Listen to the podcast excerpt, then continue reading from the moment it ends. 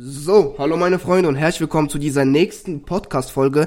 Ich bin der Nikita von der Seungtos Illusion und ich moderiere diese Podcast-Folge heute auch wirklich zum ersten Mal und freue mich auch riesig auf diese kommende Podcast-Folge, denn ich bin nicht alleine, ich habe einen Gast eingeladen, den Richard Hopp von der Marketingagentur Marketing Hope, da wir heute ein wirklich interessantes Thema behandeln und Richard auf diesem Gebiet auch eine gewisse Expertise aufweisen kann.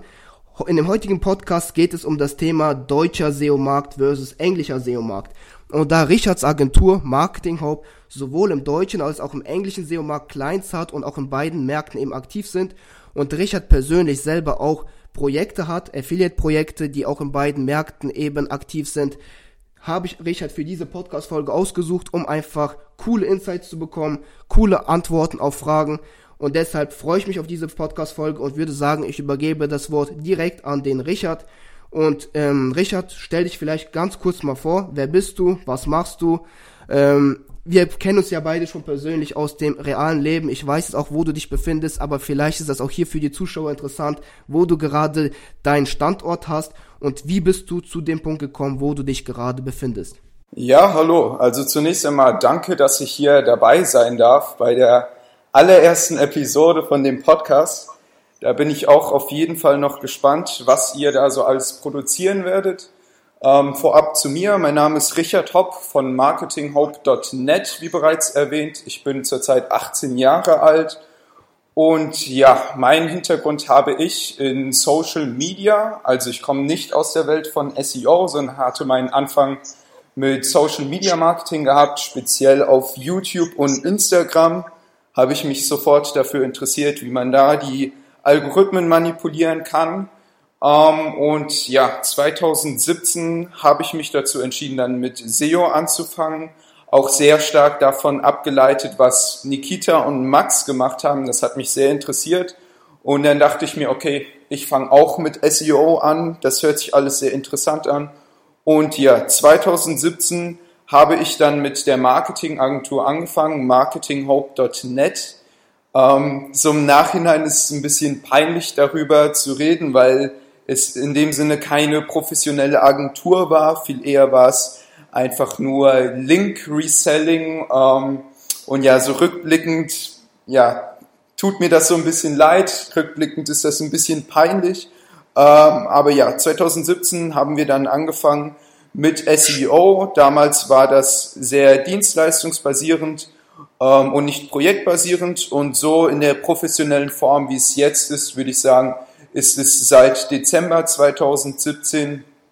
Und da haben wir dann angefangen, wirklich konkret mit unseren ersten Kunden im amerikanischen, äh, im amerikanischen Markt zu arbeiten. Und ja, 2018, Mitte 2018 haben wir dann den Switch auf den deutschen Markt gemacht um, ähm, und ja, ich bin sehr gespannt darüber ein bisschen zu berichten, wie meine Erfahrung im englischen Markt war, weil das ja natürlich was ganz anderes ist als SEO in Deutschland. Und vielleicht jetzt noch gerade zu meiner Situation momentan. Ich arbeite zusammen mit meinem Businesspartner Ricardo Gorski und mit meinem Zwillingsbruder und wir wohnen zurzeit in Canggu, Bali in Indonesien und das ist echt ein cooler Ort, um andere SEOs kennenzulernen, aber allgemein Digital Marketer, die sich mit dem Thema Facebook Ads, Social Media Marketing und Suchmaschinenoptimierung beschäftigen. Ja, das klingt ja schon mal alles sehr, sehr cool. Also ich finde persönlich, es ist eine sehr, sehr coole Entwicklung und auch interessante Sache, die du hier erzählt hast. Für alle, die es nicht wissen aus dem Podcast, die meisten werden es nicht wissen, Richard und ich kennen uns aus dem, ich sage mal, Real Life, aus dem persönlichen Leben. Ganz einfach deshalb, weil wir eben aus derselben Stadt kommen und auch ähm, auf dieselbe Schule gingen und deshalb auch uns quasi dann auch gemeinsam irgendwie in Richtung SEO entwickelt haben und auch in der Branche selber dann weiterentwickelt haben. Und deshalb ist es immer auch für mich eben interessant mit anzusehen, wie sich Richard entwickelt hat, wo er sich jetzt gerade befindet in Bali. Das kann sich ja eben nicht jeder ermöglichen. Ähm, und deshalb sehr, sehr coole Story und ich bin jetzt gespannt auf die ganzen Antworten, auf die Fragen, die ich vorbereitet habe. Und ich würde sagen, wir kommen auch schon direkt zu dem eigentlichen Thema, also deutscher SEO-Markt versus englischer SEO-Markt. Und meine erste Frage hier an dich, Richard, wäre, ähm, was sind die größten Unterschiede und die größten Gemeinsamkeiten, die du vielleicht in den jeweiligen Märkten feststellen konntest während deiner Arbeit? Ja, das ist schon mal eine sehr gute Frage, die sehr, sehr weit ausgreifend ist, sagen wir es mal so. Man muss das zunächst einmal unterteilen in die Arbeit selbst mit den Kunden, die Kundenakquise und dann natürlich auch, wie der Algorithmus sich im amerikanischen Markt in Amerika unterscheidet zum Bereich Deutschland. Ich fange mal systematisch an mit dem ersten Punkt Kundenakquise. Ich glaube, da interessieren sich einige dafür. Der größte Unterschied, der mir zum Punkt Kundenakquise im englischen Bereich auffällt, ist, dass die Einstellung zum Thema SEO ganz, ganz anders ist. Äh, mir ist aufgefallen, die Leute im amerikanischen Markt sind sehr stark davon ja, getrieben, einfach nur Ergebnisse zu erzielen. Die Methoden, die dabei verwendet werden, ist in der Regel komplett egal. Ähm, das finde ich sehr interessant, weil halt wirklich sehr viele Kunden einfach nur als KPI angeben, Ergebnisse, mehr Traffic, mehr Sales. Wie das jetzt gemacht wird, ob das jetzt mit Outreach-Links, ob das jetzt mit äh, PBN-Links oder mit Erstellung von geilen Inhalten gemacht wird, ist denen im Grunde genommen egal. Und das kommt dann auch zum zweiten Punkt, was die Kundenakquise angeht. Die Retainer sind komplett unterschiedlich. In Deutschland habe ich das Gefühl, legen sehr viele Leute den Wert darauf, ein gutes Fundament aufzubauen, gute Inhalte zu erstellen und sehen Link-Building quasi als zweitwichtigsten Aspekt. In Amerika ist es so, dass Link-Building wirklich die Nummer eins Sache ist und wirklich 90 Prozent von einem Budget, was man dann für ein Projekt hat, nur in Link-Building reingesteckt wird. Das ist auf jeden Fall sehr interessant. Ja, also erstmal danke für deine Antwort. Ich muss sagen, ich kann obwohl wir jetzt persönlich zum Beispiel nicht im englischen Markt aktiv sind, also wir haben jetzt zum Beispiel keine Kunden aus dem englischen Markt, auch jetzt nicht, ich sag mal, sonderlich äh, wirklich große Projekte im englischen Markt, kann ich trotzdem deine Erfahrung damit bestätigen, denn äh, man bekommt ja auch immer trotzdem etwas mit, weil wenn man auf diesen ganzen amerikanischen oder englischsprachigen Blogs unterwegs ist, wie zum Beispiel von Matt DGT, Daryl Rosa und so weiter und so fort, und dann einfach immer so ein bisschen mitliest, bekommt man mit, wie eben dieser Markt, dieser amerikanische oder englischsprachige Markt wirklich von Link-Building geprägt ist und auch wirklich, wie du das schön gesagt hast, ergebnisorientiert arbeitet. Bei, den Deu bei dem deutschen SEO-Markt ist es eher so, dass man hier wirklich stark den Fokus darauf setzt, eben sauber zu arbeiten, immer äh, Google-konform, also Richtlinien-konform zu arbeiten. Deshalb ist eben auch dieses Whitehead hier in ähm, Deutschland so eben stark geprägt, auch von den ganzen SEO-Agenturen. Obwohl hier kleiner Fun-Fact, die meisten SEO-Agenturen dann trotzdem eben mit Maßnahmen arbeiten, die nicht Google-Richtlinien konform sind, obwohl eben gepredigt wird auf der Webseite zum Beispiel, dass Whitehead gearbeitet wird, also mit Whitehead-Methoden. Aber das ist ein anderes Thema. Trotzdem finde ich es sehr, sehr interessant, was du gesagt hast. Ich kann das Ganze teilen. Ich sehe auch hier eben Amerika schon einfach locker mal ein paar Jahre voraus, also Deutschland voraus, einfach aufgrund dessen, dass Amerika ergebnisorientiert arbeitet und Ergebnisse bekommt man eben heutzutage immer noch durch gutes Linkbuilding. Natürlich heißt es nicht, dass man hier mit Spam Methoden arbeiten muss. Man kann ja auch Linkbuilding wirklich sauber durchführen auch eher, ich sag mal, ähm, mit konformeren Maßnahmen, mit weniger konformeren Maßnahmen, aber im Endeffekt ist es hier jedem selber überlassen, wie diese Ergebnisse erreicht werden, denn diese KPIs sind am Ende diejenigen, die darüber ähm, dann aussagen, ist ein Projekt erfolgreich oder kann man das Projekt flippen, erfolgreich flippen oder ist das Projekt eben nicht erfolgreich. Und deshalb, wie gesagt, danke für deine Insights hier. Ich würde mal sagen, wir kommen auch schon direkt zu der nächsten Frage. Ähm, habt ihr vielleicht hier speziell jetzt also jetzt eine Frage an deine Agency, zu deinem Agency, zu deiner Agency-Arbeit. Habt ihr hier vielleicht speziell Unterschiede in den Methoden der Kundenakquise, vielleicht im deutschen Raum und im englischen Raum? Weil im deutschen Raum ist es ja so, dass zum Beispiel Kaltakquise per E-Mail verboten ist und ähm, eben auch dann zum Beispiel mit ähm, einem Anwaltsbrief enden kann im schlimmsten Falle. Per Telefon ist das Ganze ja mehr oder weniger erlaubt, aber auch hier sind eben die Deutschen immer sehr, sehr skeptisch und gehen auch immer nicht mit, ich sag mal, einem guten Gefühl ans Telefon. Wie sieht es hier mit dem amerikanischen Markt aus? Wie bekommt ihr hier zum Beispiel eure Kunden? Das würde mich zum Beispiel persönlich auch interessieren und bestimmt die Zuhörer hier auch.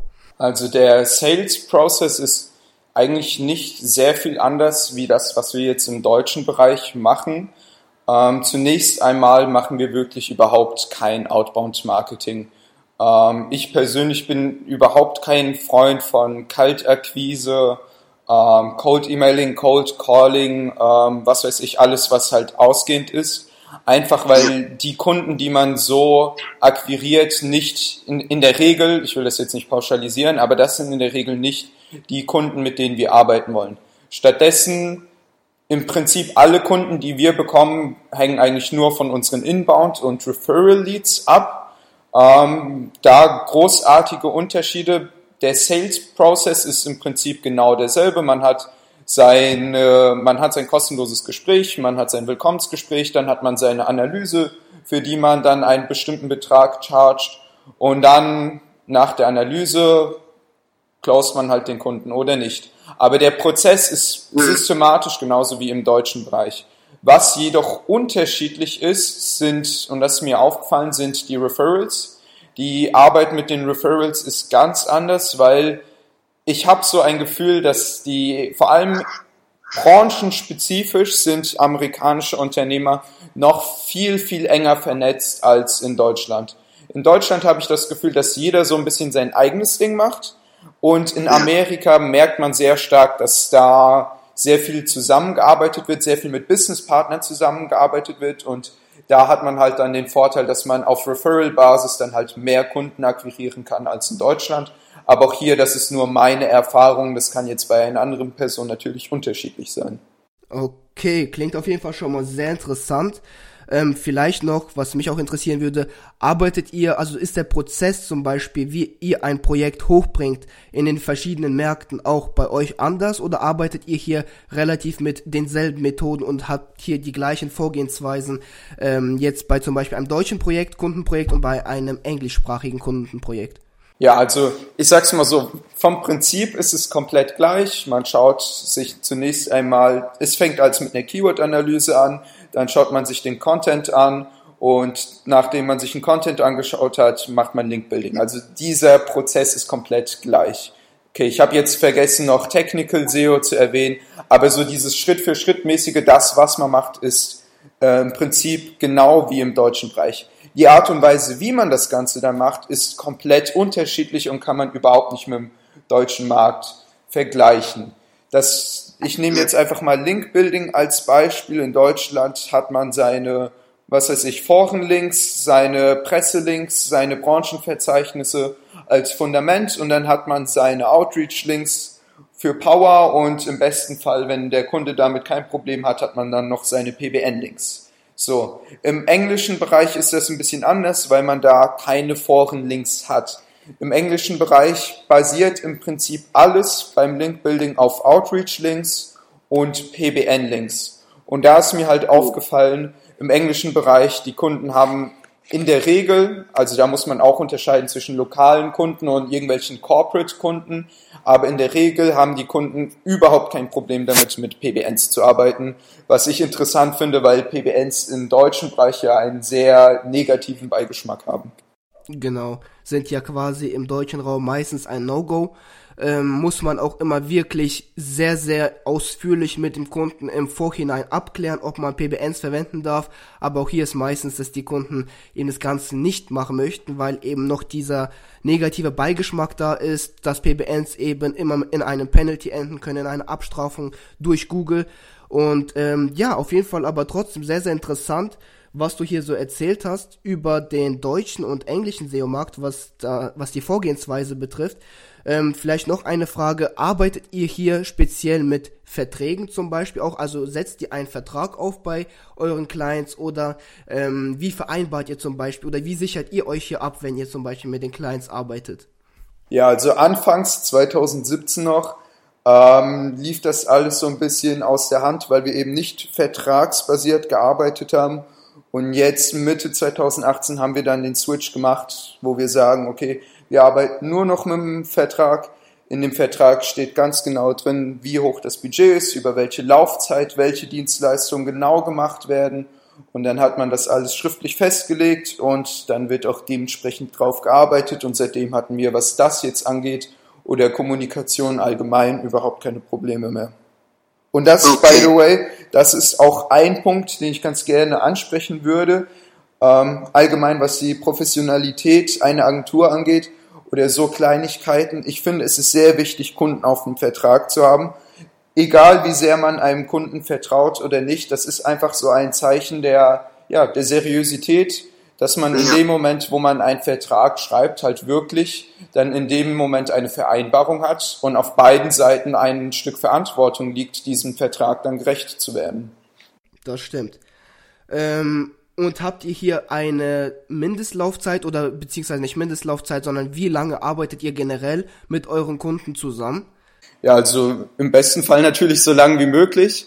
Ähm, wir haben jetzt okay. keine Mindestlaufzeit spezifisch, dass wir sagen, wir nehmen nur Kunden, was weiß ich, die, mit denen wir mindestens sechs Monate zusammenarbeiten, einfach weil wir auch viele Kunden haben, die dann einfach über einen kürzeren Zeitraum das Ganze, mit denen wir dann arbeiten, also es können dann zwei, vier oder halt auch sechs Monate sein. Ähm, aber ja, sobald ein Vertrag abgelaufen ist, kommt der nächste und im besten Fall arbeitet man so lange wie es nur geht, solange man halt bei beiden Seiten eine Win-Win-Situation hat. Das ist natürlich das Beste. Ja, auf jeden Fall danke für diese Antwort. Sehr, sehr cool. Was auch noch eine interessante Frage wäre, ist der ROI, den eure Agency, also ROI, den eure Agency eben sowohl im englischen Markt als auch im deutschen Markt hat. Einfach aus dem Grund, weil es ist ja bekannt, dass zum Beispiel Outreach-Links im deutschen Raum ja sehr, sehr viel teurer verkauft werden, weil die ganzen Blogger hier zum Beispiel das Ganze schon als wirkliches Businessmodell verstehen und auch ähm, deshalb auch eben so durchführen. Und deshalb, was eben vor allem auffällt, wenn man eben so ein bisschen Kontakt hat in beiden Märkten, ist, dass der englische SEO-Markt vor allem sehr, sehr viel günstiger im Einkauf ist von zum Beispiel Artikelplätzen. Ähm, und wie sieht es hier bei euch aus? Setzt ihr dann einfach die Quantität hoch oder ist es auch hier, dass die Quantität gleich bleibt und ihr dann einfach im Endeffekt einen größeren Gewinn habt, wenn ihr zum Beispiel mit englischen Clients arbeitet? Also was den ROI angeht, der ROI im, äh, sorry, im englischen Bereich ist viel höher als im deutschen Bereich. Was jetzt den Punkt angeht, Outreach-Links sind in Deutschland teurer, das stimmt 100 Prozent. Also im deutschen Bereich ähm, wenn, man eigenen, wenn man eigenen Outreach macht, sind die Outreach-Links viel, viel teurer als im englischen Bereich. Also zum Teil dreimal so teuer ähm, bei unterschiedlichen oder vergleichbaren Metriken. Gut, die ja. Links, die man auf Facebook bekommt, sind natürlich günstig, aber die würde ich sowieso nicht holen. Ähm, aber hier ist der Punkt, der amerikanische Markt ist um einiges schwerer als der deutsche Markt. Das heißt, mit den Ressourcen, mit der Anzahl an Links, die du im deutschen Markt brauchst, um zu ranken, kommst du im englischen Markt nicht so weit voran. Von daher, das stimmt schon, da braucht man ein bisschen mehr Power hinter der ganzen Sache, aber der ROI ist auf jeden Fall viel höher im englischen Bereich als im deutschen Bereich. Okay, sehr cool weil ich denke mal, das ist auch ein Problem, warum es eben im deutschen Raum noch nicht so, ich sage mal, angekommen ist mit zum Beispiel dem Nutzen von Outreach-Links als Pillow-Links, weil im amerikanischen Bereich ist es ja schon gang und gäbe, dass man eben, wie du ja schon davor erwähnt hast, eben nur auf PBN-Links und Outreach-Links setzt und das Ganze eben dann die Outreach-Links zum Beispiel speziell von Unterseiten als Pillow-Links sogar manchmal nutzt und das ist ja quasi im deutschen Raum undenkbar, weil eben Outreach-Links so teuer sind und dann weiß man, oder ich sag's mal so, man, ähm, man ist einfach nicht bereit, zum Beispiel mehr als 200 Euro für einen Link auszugeben und dann eben einen zum Beispiel generischen Ankertext zu verwenden, um eben das Ganze zu pillowen. Und ähm, das ist ja im amerikanischen Bereich nicht so. Einfach, ich nehme mal an, aus dem Grund, weil die Artikelplätze so viel günstiger sind und dann auch in der Masse eben sehr, sehr viel mehr eingekauft werden können, als jetzt zum Beispiel im deutschen Markt. Und ähm, ja, ansonsten, ähm, was könnte man noch dazu sagen? Hast du vielleicht noch was zu dem Thema zu sagen, was dir auf dem Herzen liegt? Ähm, jetzt speziell zum Thema englisches SEO versus deutsches SEO oder allgemein zum Thema SEO? Ja, wie du willst. Entweder etwas speziell zum Thema deutsches SEO versus englisches SEO oder eben allgemein zum Thema SEO. Ähm, vielleicht jetzt allgemein zum Thema ähm, englisches SEO versus deutsches SEO, beziehungsweise allgemein internationales SEO wenn man die Möglichkeit hat, in einem anderen Land SEO zu machen, das muss jetzt nicht Amerika sein, sondern vielleicht auch ein Land, wo man Muttersprachler ist, dann würde ich das jedem empfehlen, ob das jetzt Affiliate SEO oder Agency ist, dort auch eine Präsenz aufzubauen. Ähm, ich merke es immer mehr und immer mehr, natürlich sollte man sich auf einen Standort fokussieren, Aber in dem Moment, wo du in einem anderen Land einen Standort aufbaust, profitierst du von dem Wissen aus allen anderen Bereichen. Das ist mir aufgefallen. Ich habe mit englischem SEO angefangen und das war die beste Entscheidung, die ich machen konnte, einfach weil die Lernkurve, der Lernprozess so viel schneller war, wie wenn ich jetzt im deutschen Bereich zum Beispiel anfangen würde. Das liegt einfach daran, dass das amerikanische SEO ein paar Jahre weiter voraus ist und wenn man dann eben so Blogs wie Matt Diggity oder was weiß ich, Daryl Rosser, Charles Float verfolgt und dann wirklich von den Experten was lernen kann und das dann im deutschen Bereich anwendet, dann ist das echt Gold wert und dann, dann kann man wirklich sagen, dann ist man auf einem Punkt, wo man eben Mehrwert einem Kunden geben kann, wo man ein, ja, eine echte Dienstleistung, ein echtes Produkt hat und dann kann man selbstbewusst sein für dieses Produkt, für diese Dienstleistung dementsprechend auch Geld zu verlangen. Okay, sehr cool. Ähm, vielleicht noch eine Frage. Wie siehst du das vielleicht denn generell? Lohnt es sich zum Beispiel speziell jetzt die Methoden, die in Amerika angewendet werden, auch im deutschen SEO-Markt anzuwenden? Also jetzt zum Beispiel Stichpunkt ähm, Tier 2 Links oder eben äh, den Fokus nur auf Outreach Links und PBN Links zu setzen, gar keine Foren Links zum Beispiel zu verwenden. Wie siehst du hier das? Also ähm, lohnt sich das hier jetzt im deutschen Raum umzusetzen, weil anders äh, gefragt, man könnte ja auch zum Beispiel die Ergebnisse hier auf eine andere Art und Weise erreichen hier. Ähm, oder denkst du hier, ähm, man sollte das so machen, wie das eben der Großteil aller SEOs macht hier im deutschen Raum und eben einfach nicht auffallen? Was ist deine Meinung hierzu? Ja gut, das hängt natürlich stark davon ab, was genau man machen will. Also eine Seite komplett mit PBNs Vollspam würde ich jetzt nicht machen. Ähm, ich sag's mal so, sehr viel kann man aus dem amerikanischen Markt übernehmen. Zum Beispiel mehr mit TE2 zu arbeiten, mehr PBN-Links zu verwenden, äh, mehr Outreach-Links zu verwenden. Aber ich finde schon noch, dass Google ein sehr spezifischer Algorithmus ist, was Standort, was Branche, aber was auch einzelne Keywords angeht. Deswegen würde ich das eben nicht schwarz-weiß sehen. Ich würde nicht sagen, ähm, da gibt es einen guten Spruch, Correlation equals Causation. Also das, was im englischen Bereich funktioniert, funktioniert auf jeden Fall im deutschen Bereich. Ähm, deswegen würde ich einfach das Fundament haben, zu schauen, was die Gegner machen, was machen die Top-Platzierungen bei den Gegnern richtig und das dann quasi wieder zu spiegeln auf der eigenen Seite. Vielleicht seine ein oder andere Strategie selber mit einbauen, die man halt dann auch getestet hat, ob sie funktioniert oder nicht und dann ist man auf dem guten Weg, äh, wenn man dann eben ein, zwei Strategien aus dem englischen Bereich vertieft übernimmt, da dann echt gute Ergebnisse zu erzielen.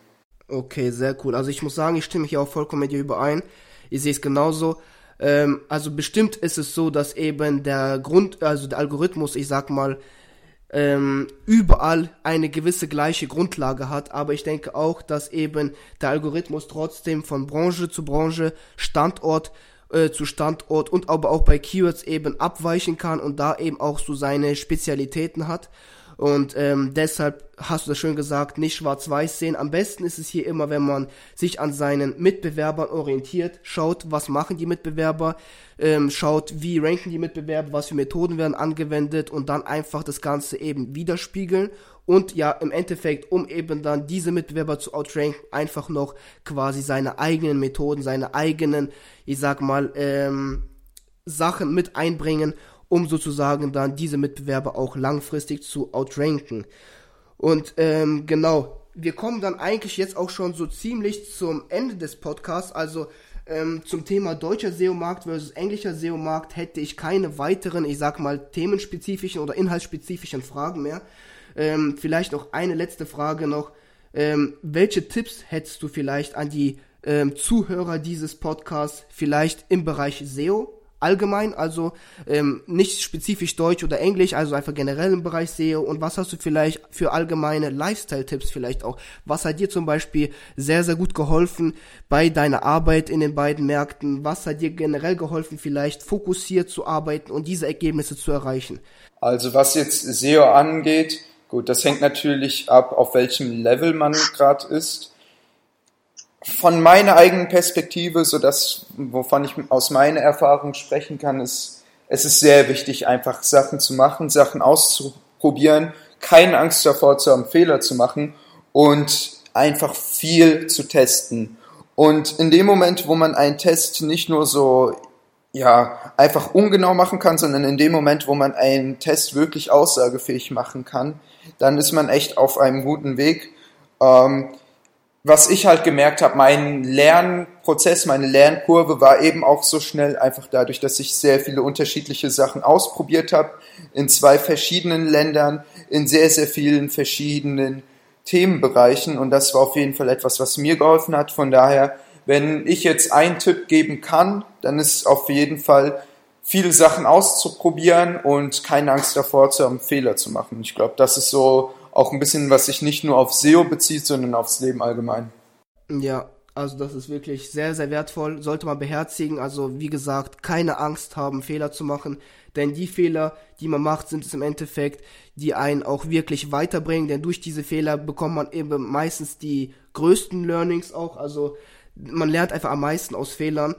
Ähm, und deshalb am besten natürlich, wenn es die Fehler anderer Menschen sind, aber auch wenn man selber Fehler macht, nicht keine Scheu davor haben. Das ist eben sehr, sehr menschlich und bringt einen deutlich weiter. Wenn man im Endeffekt, ich sage mal, in der Summe mehr richtig macht als mehr Fehler macht, wird man immer erfolgreich bleiben und erfolgreich sein in Zukunft. Ein Punkt habe ich doch noch, das fällt mir gerade noch ein. Ähm, das ist so eine Sache, auf die habe ich am Anfang nicht so sehr drauf geachtet, aber das wird mir mehr und mehr bewusst und das ist der Punkt Mehrwert bieten. Ähm, ja. Ich finde, es ist, also in dem Moment, wo man die Fähigkeit erlernt, aus einem Dollar zwei Dollar zu machen, egal wie, hat man es irgendwie geschafft, eine Dienst, also es gibt drei Sachen, eine Dienstleistung, ein Produkt oder das Wissen zu haben, eben aus einem Dollar zwei Dollar zu machen. Und das kann man dann eben skalieren. Und in dem Moment, wo man diese Fähigkeit erlernt hat. Ganz egal, ob das jetzt für ein eigenes Affiliate-Projekt ist oder für Kundenarbeit. In dem Moment sollte man all in gehen. In diesem Moment sollte man sich darüber bewusst sein, dass man diese Fähigkeit hat und dementsprechend dann auch keine Angst haben, entsprechend viel Geld eben deswegen zu chargen. Ähm, wenn, denn das ist so eine Sache, die mich ein bisschen zurzeit im deutschen Bereich ein bisschen aufregt, was SEO angeht die ganzen Facebook-Gruppen, äh, die ganzen Backlinks kaufen, Link-Tausch, Link-Aufbaugruppen sind zurzeit sowas von vermüllt von Leuten wie mir damals, das, da muss ich auch ganz ehrlich sagen, ich war damals auch so einer, die einfach kurzfristig Geld machen wollen durch irgendwelche Links, die kompletter Müll sind und nichts bringen. Deswegen, wenn man wirklich das Ganze aufs nächste Level bringen will und schauen kann, wie kann man das Ganze professioneller gestalten und eben auch skalieren, muss man sich die Frage stellen, was, was für eine Fähigkeit besitze ich überhaupt? Fühle ich mich selbstbewusst, diese Fähigkeit meinen Kunden anzubieten? Und wenn man diese zwei Fragen mit Ja beantwortet, sollte es eigentlich nichts geben, was einen zurückhält, da dann auch entsprechend viel Geld zu verlangen. Wenn die ersten zwei Fragen mit Nein beantwortet wurden, dann würde ich sagen, okay, dann muss man vielleicht erstmal an seinen eigenen Fundamenten arbeiten, vielleicht eigene Projekte aufziehen, bevor man hingeht und Arbeit mit Kunden macht. Ja, also das sehe ich genauso. Ich meine, wir waren früher persönlich, also Max und ich ja auch in den ganzen Facebook-Gruppen aktiv und haben auch dort eben aktiv Links gesellt, um auch eben kurzfristig diesen Erfolg zu haben, was vielleicht damals auch gar nicht so, ich sag mal, schlecht war. Denn dadurch hat man somit das erste Geld verdient, ähm, eben die ersten Erfolge gehabt und dieses Geld konnte man dann natürlich auch reinvestieren. Aber was man immer eben im, kind, im Hinterkopf behalten soll, ist, dass man skalierbare Prozesse aufbaut. Denn das, was wir alle gemeinsam, du und ich und Max zum Beispiel auf Facebook gemacht haben, das war eher ein Glücksspiel. Das hatte kein, keine Form von Professionalität, Seriosität oder Skalierbarkeit. Und das ist solch das, was sich jeder Unternehmer, jeder, der mit einem Business durchstarten will, auch beherzigen muss, dass man eben skalierbare Prozesse aufbaut und auch das Skill des Verkaufens meistert. Denn wenn man einmal diesen Skill gemeistert hat, kann man ähm, das Verkaufen auch wirklich in jeder Branche anwenden. Es ist dann nicht mehr nur speziell auf SEO oder Affiliate SEO oder Kunden SEO, Client SEO zum Beispiel spezialisiert, sondern man kann es dann auch zum Beispiel in Branchen, die überhaupt nichts mit SEO zu tun haben, anwenden. Wenn man einmal diesen Skill gemeistert hat und weiß, wie man vor allem skalierbare Prozesse aufbaut. Also das finde ich, waren zum Beispiel bei uns auch, äh, bei Max und mir die Learnings aus dem Jahr 2018, ähm, dass man einmal wirklich fokussiert an einer Sache arbeitet und versucht dort skalierbare Prozesse aufzubauen und zum zweiten einfach den Skill des Verkaufens meistert und wenn man es selber nicht kann, dann eben sich Menschen sucht, ein Team aufbaut, das es kann. Denn ohne diesen Skill wird man langfristig eben nicht erfolgreich sein können, beziehungsweise das Unternehmen nicht skalieren können. Ähm, so viel abschließend dazu. Noch eine letzte Frage. Ähm, was sind konkret vielleicht deine Ziele oder eure Ziele mit der Agentur Marketing Hope oder mit Affiliate-Projekten jetzt für das Jahr 2019? Habt ihr vielleicht spezielle Projekte geplant, über die du reden möchtest? Oder ähm, was genau, wo genau siehst du dich jetzt zum Beispiel Ende 2019? Ja, also das ist eine sehr, sehr schöne Frage, weil ich habe so ein Gefühl, dass ich noch nicht mal am Anfang bin. Ich bin noch vor dem eigentlichen Start.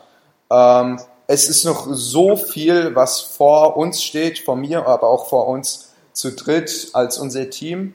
Konkrete Sachen für 2019, die wir im Hinblick haben, sind, was jetzt die Marketingagentur angeht, die Etablierung im deutschen Markt. Das ist für uns sehr wichtig, dass wir auch immer mehr Kunden im deutschen Bereich bekommen.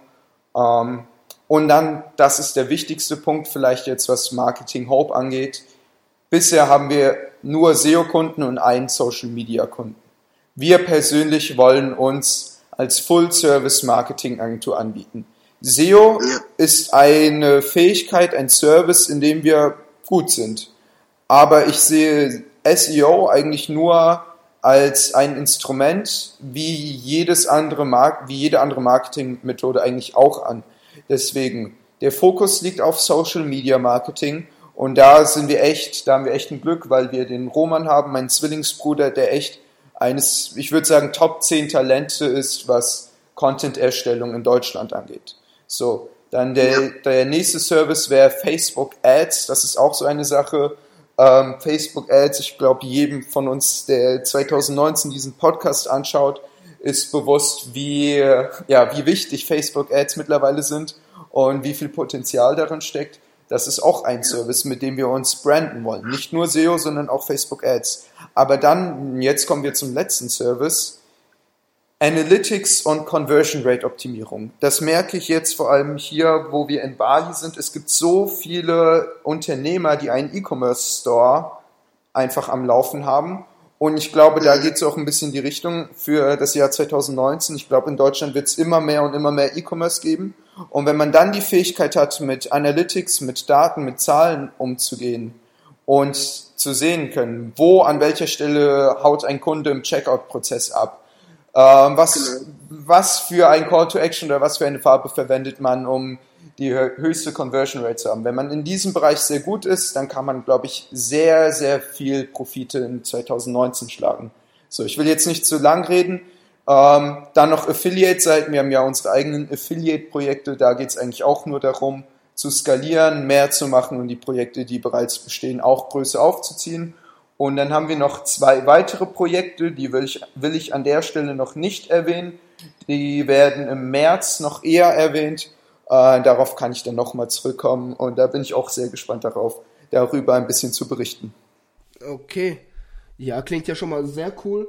Ja, wir können es gerne mal machen, dann vielleicht noch mal im März eine weitere Podcast-Folge aufnehmen.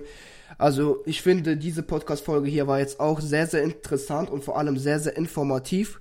Ähm, hat mir sehr, sehr gefallen, vor allem auch mit dir zusammen. Vielleicht wenn eben zum Beispiel die ganzen Zuhörer mal vielleicht paar Themenvorschläge geben können, was eben noch gehört werden will, äh, wo du eben auch gut dabei sein kannst, dann gerne einfach mal das Ganze uns entweder per Mail schreiben, hier in, unterm Podcast oder irgendwie unter unseren YouTube-Videos.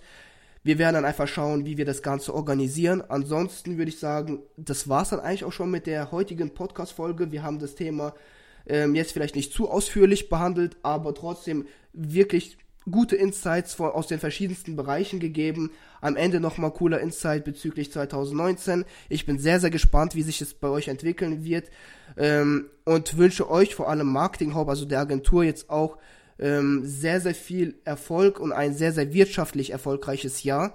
Ansonsten, wir werden ja weiterhin in Kontakt bleiben und dann freue ich mich auf eine weitere Podcast-Folge mit dir und würde sagen, ich verabschiede mich dann jetzt hier und beende diese Podcast-Folge hier. Hast du noch vielleicht ein paar abschließende Worte oder wie möchtest du dich vielleicht noch kurz verabschieden? Ähm, ja, zunächst einmal danke, dass ich hier sein durfte. Ich bin sehr gespannt, was ihr noch hier mit dem Podcast alles machen werdet.